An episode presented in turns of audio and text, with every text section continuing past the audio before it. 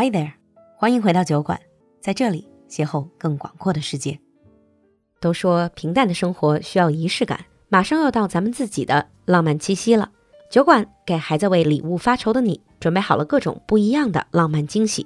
来微信公众号“露露的英文小酒馆”，下方菜单进入酒馆铺子，用一份小确幸宠爱你的那个他吧。另外，酒馆又有新活动，七月三十号周六下午三点，酒馆将于意大利 Prosecco 协会携手举办线上线下同步夏日主题派对，喝着意大利的国民起泡酒，璐璐直播陪你聊天抽奖，赶快联系小助手报名活动吧，微信号是 l u l u x j g。这周六咱们不见不散。Now, on with the show. Hi everyone, and welcome back to America Under the Microscope. 欢迎回来，闲话美国。Hi James. Hi Lulu. Hi everyone. So what are we going to talk about today? Right. So I have a question for you, and it is: Have you ever noticed how some Americans are always very careful about how they address or refer to other people? Mm, what do you mean? Well, let me give you an example. So, a lot of students, when they learn English, they learn words like businessman. But we don't use that word anymore. It's now business person. Oh, okay. so you don't say businessman, you say business person. I know what you're talking about. Are you talking about political correctness? PC. Yes, PC, political correctness, is the topic of the day. PC 直译的话就叫政治正确. I think if you watch a lot of American TV shows or talk shows, you definitely, definitely have heard of this expression. But I think many of our listeners probably don't really know the ins and outs of it. So, first of all, James, give us a definition. What exactly is political correctness? Okay, so in simple terms, think of it as a way of using English that tries its best to avoid offending other people. 就是尽量不要冒犯别人的这种用词. so the original goal of this is try to be polite, not to offend, right? It's kind of a combination of that. So it's about things like to avoid generalization or grouping people together or assuming things about others. Mm. It's even if it's talking about positive stereotypes. So if we take like a very common positive stereotype like Asians are good at math, that is not technically politically correct. Because it's a stereotype. It's a stereotype and a generalization. Even though it's considered a positive stereotype, it's still not politically correct. It's about avoiding implying anything based on somebody's gender, race, nationality, and so on. I see. When did this whole PC trend start? That's really kind of difficult to point down, but in generally it got kind of big in the late 80s and 90s and it's really big now. Mm, yeah, and it's just constantly evolving as well. I think, is it fair to say, even for native speakers, even for Americans, not everyone's fully aware of all the PC terms that you should be using? Yeah, this is quite complex. Partially because the PC terms do change from time to time, and so it's hard to keep up with what is or is not okay. Also, there is no agreement completely of what is or is not okay because it's about not offending others. And if you think about it, is it ever really possible to avoid not offending everybody? And also, it depends on whoever is listening to you, whoever you're talking to. Same language. Some people will feel offended, others won't. Correct. But nonetheless, let's share with our listeners some common examples. Certainly. We start off with gender related. So, this Yeah. very, very common businessman, business person. Policeman is police officer, right? Yeah, policeman would be police officer.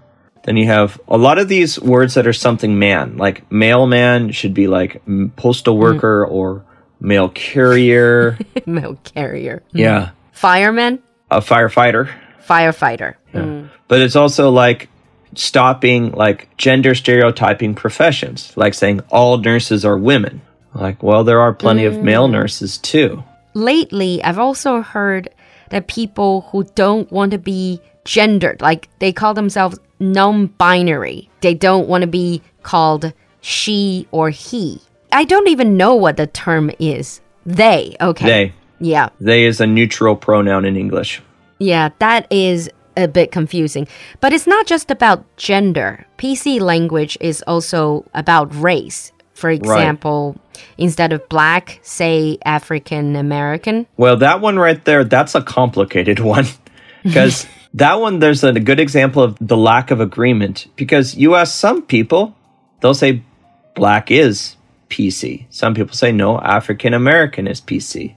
And then some people say, mm. what about Egyptians? Well, Egypt is in Africa and Egyptians become American. Is an Egyptian American an African American? Or what about a South African who's white? Are they also African American? So this is where it starts to get really complicated, isn't it? It is very complex. But then you say it's okay to call white people white people, right? Yeah. But in like Asia, so like in China, I've heard Chinese people refer to themselves as yellow people. But in English, hmm. using that is not politically correct. Uh, I think a lot of this is also linked with historical reasons. So each of these, the reason why they're offensive or why they're accepted or acceptable is linked with history.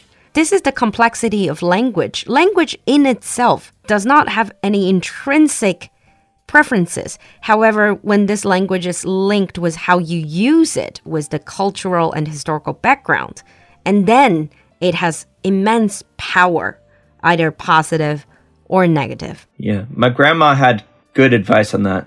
My grandma said it's not the words you say, it's how you say them. Very true. But it's not just race and gender, it's anything to do with somewhat a minority group. For example, sexual minority. You know, this whole. Once I was teaching students, and I had a hard time explaining to them why it is okay to say he is gay, but it's not okay to say he is a gay. So one is PC, the other is not so PC. Yeah, it's also, at least in American English, the second one is inc- he has a gay is incorrect grammar.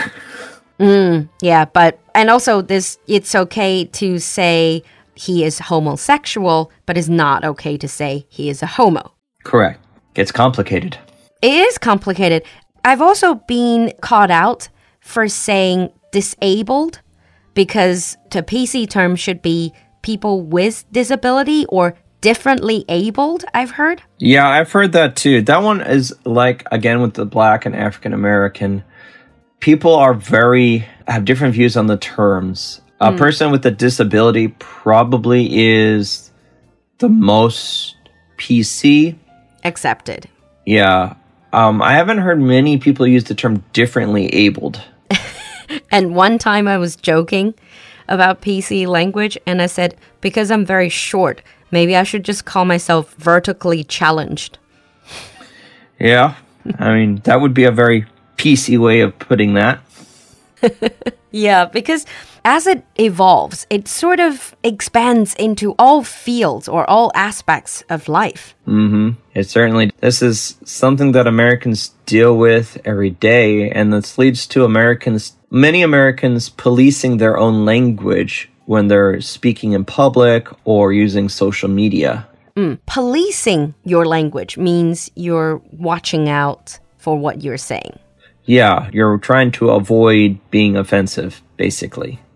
Like the common example you'll hear is like most Americans do not use curse words in public. Oh, okay. Not like in the movies then. Not like in the movies. It's considered to be pretty bad form in America to use them in public. Um, you do hear it, but that would be a common example of policing language. But also, like in general, Americans do try to go out of their way to be non-offensive, but not always successfully. Ah, especially I guess with all the PC rules around. Yeah, it's pretty tough. And the reason they need to they're policing themselves is if they do say something bad and they have social media presence. People on Twitter and Facebook and all the other social medias will jump on them and say bad things about them. And this has caused people to, you know, lose jobs and even be pick, kicked out of school. I see. So there's a really a lot of pressure to be PC. Yeah. Especially if you have any form of uh, public presence. Yeah, or if you have a public profession like being a teacher. really important. Mm, I see. Okay, more on that in our advanced episode when we go into the controversial side of PC. Obviously, people have disagreement over has PC language have been taken too far? And we're going to talk about that in the advanced episode. Thank you, James, for coming to the studio. Thank you for having me today. Thank you for listening, everyone. We'll see you next time. Bye. Bye.